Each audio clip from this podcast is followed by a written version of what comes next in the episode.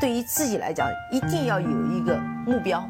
一个企业，它真的要对什么人负责任？嗯，要对社会负责任，嗯，对员工负责任，对股民负责任。这个三个责任，一个国家的发展，实体经济是永远是是顶梁柱。各位好啊，今天是二零二一年的五月三十一号，今天是一个周一，也是五月份的最后一天。我们今天呢来闲聊几个小话题，好吧？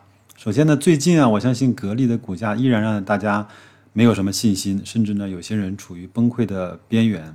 我呢也手贱做了一个大概的统计，在节目的后台以及我的微信呐，跟我聊价格的这个话题的大概占了百分之六十。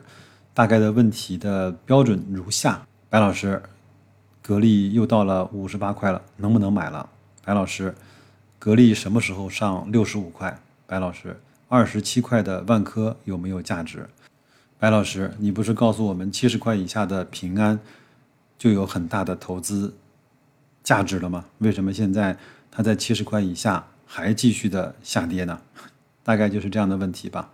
那讨论这些公司的呃运营呢，大概占百分之二十，就是平安的代理人数量啊。万科的拿地呀，啊，万科的其他的板块的投资啊，包括格力的多元化呀，格力的这些呃做手机啊，类似于像这样的事情呢，大概占百分之二十。我们呢也会去做呃一点点交流。那纯粹呢是抒发自己的情绪，甚至是自己的这种呃怨恨的呢，大概占百分之十到十五。那我呢在这儿也做一个小小的决定。对于纯粹是发泄情绪的，我就不予回复了，好吧？那我觉得我也不希望当大家那个呃出气筒或者是痰盂儿啊。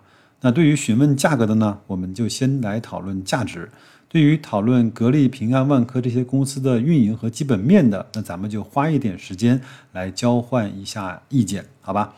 那么对于上百度就基本上能够查得到的信息，各位可以去先查一查，或者呢？白老师呢？那个装个 X 啊，开个玩笑，你给我发一个九块九的红包，我来帮你查，我给你一个我能够查得到的标准的结果输出，好吧？这是开头语啊。格力前面呢做了他的第三次回购的公告啊，但是呢，很多人说第三次的回购也救不了格力的股价。他说不低于七十五亿啊，不高于一百五十亿，最高不超过七十块，然后呢，一年之内完成。回购的目的主要用于股权激励，如果三年没有用掉，那么予以注销。我在雪球的论坛里呢看到了大量的这样的声音，什么回购不注销等于耍流氓？为什么要用股东的资产去补贴管理层呢？我简单说几条吧。格力呢能够走到今天，有朱江红朱总的功劳，当然也有董明珠董总的心血。但我认为百分之九十到九十五是来自于格力的全体员工，其中包括高管团队，也包括中层管理团队，也包括一线的产业工人，有设计，有研发，有市场，有销售，有财务，也有售后。正是这些团队的配合和努力的辛勤工作，让格力呢在这个市场上，成为了至少是在白老师看来是那个百分之一比例的质地的公司。以前呢，总是有人诟病格力的工资比较低。我也认为啊，如果能够让整个团队激发出更大的能动性，那么对现在公司的呃这种活力以及它的表现，一定是利大于弊的。那么为什么格力做股权的回购，用来激励管理层，用来让更多的员工能够去持股，就变成了耍流氓了呢？大家都知道，我前面呢来来回回看了两遍雷军的那一本小米的一往无前，其中有这么一个数据：小米大概有两三万的员工，其中有一万四千多人持有小米的股票。我们为什么不说小米用股东的钱给了员工做补贴呢？所以人云亦云啊，是很多人的本能。独立思考并得出正确的结论，并且在这个正确的结论上去做投资，控制自己的情绪和行为，是少数人才能有的本事。还有一个事儿，就是五月二十四号格力的业绩说明会，我个人认为也是有很多干货的。那白老师呢，并没有在第一时间给大家做很多的详细的解读，因为我觉得这次的说明会的新闻报道啊，包括一些业热心网友的整理，已经非常的详细了。如果你是一个有心人，自己能够去读一读、看一看，这是那种负责进取的公司的言论的表达方式，还是那一些在玩弄权术、糊弄投资者的公司的表达方式呢？有人说董明珠还要做手机，我对他非常的不满意，我准备卖出格力的股票了。当然可以，买卖是你的权利。但是我就问你一句话：你在买卖之前有没有考虑过，格力做手机影响了它的主业吗？他一共投资了多少钱？你再想一想，在做手机的过程中，他整合了多少供应链？他提升了多少对这种精密仪器的生产经验和积累？这笔账到底是划算的，还是只是董明珠任性的付出？还有人说，折腾了这么多年的家电啊，除了空调之外，也没看他弄个所以然来。我看到业绩说明会里面，他讲的非常清楚，下一步主要的发力在于冰洗。他也承认在冰洗自己是落后的，但是他愿意迎头去赶上。其余的品类呢，也慢慢的去打造爆款。有多少人去上京东搜过格力风扇的表现？有多少人去？天猫的电器城去搜索过冬天取暖器格力的份额，每个品类去搜一搜，加湿器、除湿机、净水机和空气净化器，你看一看格力的每一个品类都有没有它的爆品，君不见很多政府级别的会议用的都是格力的猎手的空气净化器吗？格力呢推出了十年包修，有人说这是吃吃力不讨好，短短的半年时间哪里看得出成效？假以时日，当每个人都知道格力是十年包修的时候，当你买一件能够用十年的产品的时候，你会选择哪一个？是贵几百块的格力，还是便宜几百块的其他的品牌？我们都知道雷克萨斯的车在美国卖的特别好，让每个人都知道雷克萨斯的服务呢是六年包修。但是你知道吗？这种口碑，美国丰田也花了将近的十年。才慢慢的建立出客户的这种心智。有人说，白老师，你没有看到别人都没有跟进吗？那我就想问的是，为什么别的汽车厂家也没有去跟进雷克萨斯的六年包修呢？到底是没有用，还是很多厂家的产品质量以及他们的售后服务体系没有办法去支撑这样严格的保修的条款呢？还有人说，格力和军工企业合作会不会被其他国家列入黑名单？我觉得这种担心真的是没有逻辑，而且甚至都到了一种扯淡的地步。我们都知道，军工是最严格的标准，也要挑选我们国家最有实力的企业。这难道不是格力的荣耀吗？这难道不是我们中国制造的骄傲吗？我一直说啊，很多人的归因体系有问题，看到了同样的新闻，获得了同样的信息，但是他就会得出不一样的结论。我这两天啊，听小书童频道。他正好讲的是比尔盖茨，我相信最近呢，这个比尔同学呢在离婚上闹的是沸沸扬扬，很多人对比尔盖茨的认识呢更多的是基于男女关系，但是我却去看了 B 站一个奈飞公司出品的《解码比尔盖茨》这个纪录片，从而呢更加全面和深入的去体系的了解了，对我来说更有帮助的是这个世界首富以及做慈善的那个比尔盖茨。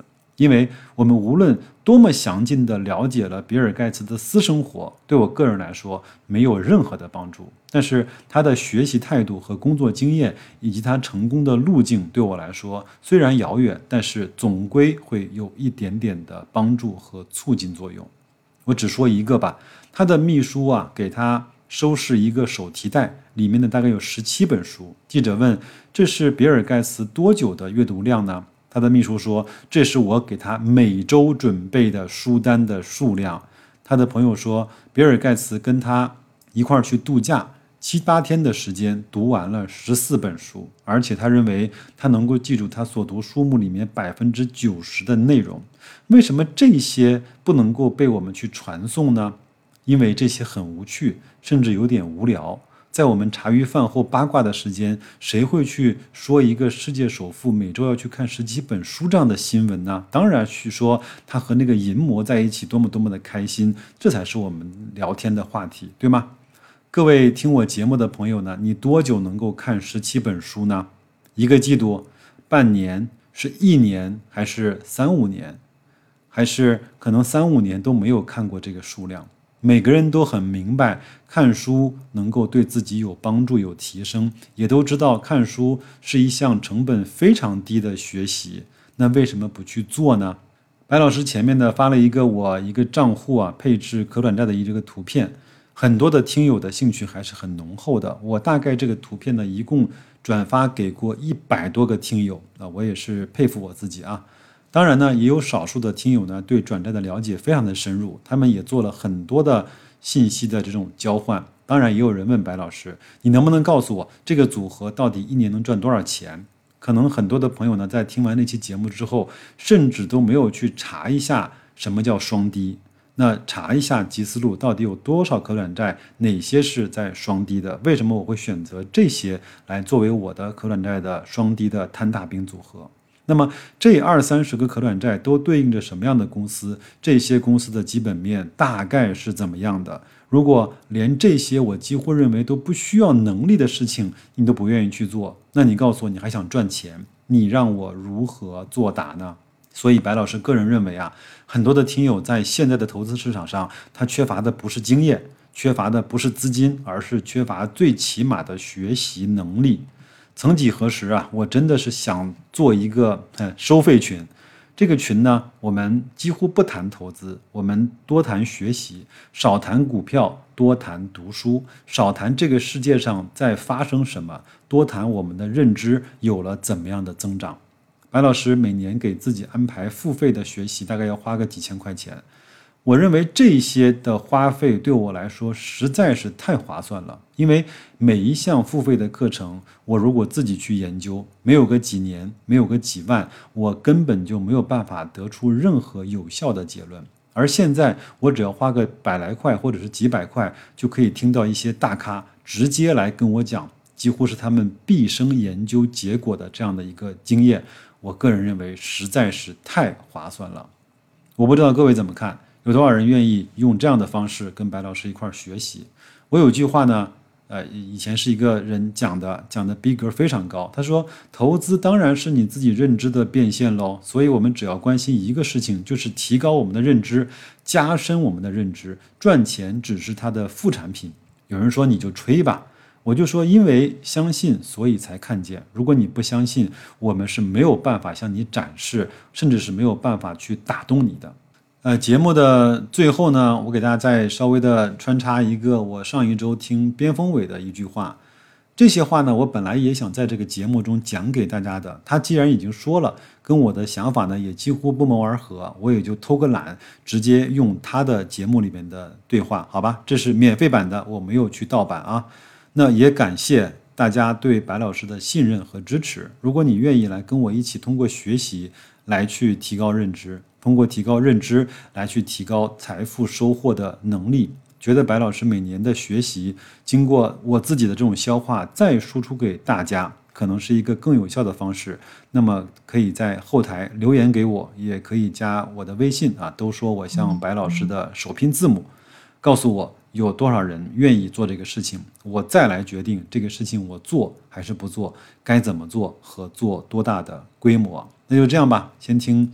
录音也希望各位在新的一周有新的收获，迎接上半年的最后一个月份。再见，各位。我说，其实很多人并还不理解什么是价值投资。价值投资是以企业的经营为主要的研究对象，所以有很多人经常跟我说：“卞老师，聊聊最近的保险龙头吧，它股价跌了；聊聊最近的地产龙头吧，它股价跌了；聊聊最近的有色吧，它股价大涨了。”你看。你是因为价格出现了偏差而希望知道答案，这不是价值投资。价值投资是企业发生了变化，而我要再去跟踪。也就是说，所以有很多人问我，我说没什么可以聊的呀。它公司没有发生变化，上个月它的股价是三十块，这个月它的股价是二十七块，股价变成了打了个八五折，对不对？但是这一个月的时间里面，企业并没有发生什么变化呀。